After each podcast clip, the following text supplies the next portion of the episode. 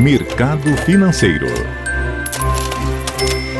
Olá, Fernanda, bom dia. Segunda-feira, dia 15 de agosto, Bolsa Paulista operando em baixa de 0,74%, com o índice Bovespa a 111.922 pontos. Mercado americano, o índice Dow Jones negociando estável e a bolsa eletrônica Nasdaq leve alta de 0,2%.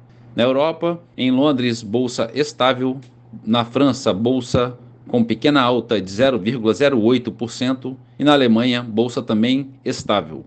No mercado de moedas, o euro a R$ 5,20, ligeira alta de 0,03%. Dólar comercial a R$ 5,11, alta de 0,7%.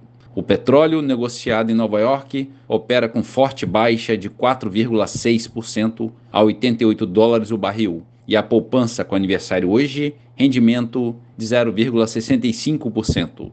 Bom dia, Fernanda. Bom dia a todos os ouvintes. Marlo Barcelos para a CBN.